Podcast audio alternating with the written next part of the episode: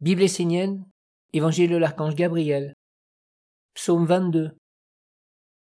L'importance du travail sur soi. Que ce soit par une inspiration intérieure, ou parce qu'ils ne trouvent pas dans le monde extérieur de résonance à ce qu'ils pressentent, certains hommes veulent être en relation avec le monde divin.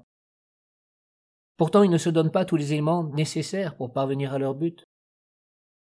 La principale faiblesse de l'homme qui veut approcher le divin est de ne pas se connaître lui-même.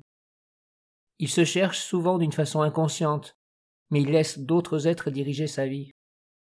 C'est une erreur qui le conduit le plus souvent à sa perte.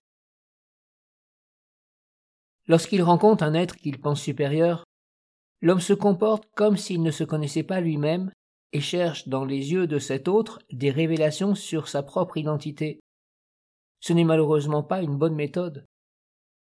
En se cherchant toujours lui-même à l'extérieur, l'homme ne pourra jamais goûter par ses sens intérieurs ce qu'il est réellement, ce que sont ses affinités, ses alliances, son état d'être réel et le sens de sa vie. Homme, toi qui vas vers Dieu pour te connaître toi-même, sache que celui qui n'est pas encore sûr de lui doit se conformer aux règles, aux lois, aux principes qui ont été donnés par les sages, les guides et les maîtres. S'il est dit à l'homme qu'en vivant inconsciemment il peut attraper telle ou telle maladie, pourquoi le fait-il? Pourquoi abandonne-t-il la sagesse des prophètes? Parce qu'il préfère essayer d'éviter l'inévitable effort, le travail sur soi. Mets en pratique les commandements des prophètes, des maîtres, des êtres qui savent.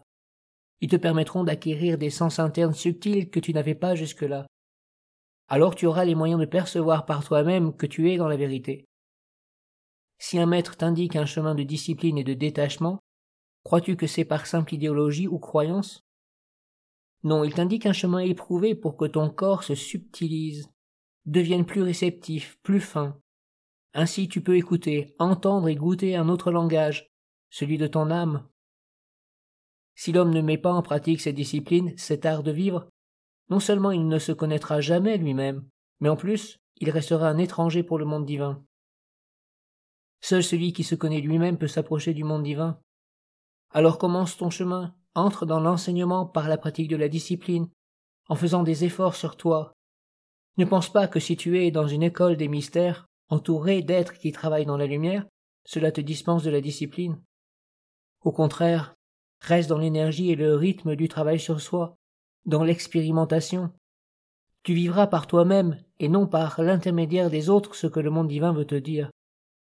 Tu cesseras d'écouter ce que le monde divin a dit à d'autres et tu entreras dans la mise en pratique de ce qu'il attend de toi et de ta vie. Sache que le message du monde divin est individuel. Il ne peut être identique d'un être à l'autre. Sois dans la complicité, dans la relation intime avec le monde divin.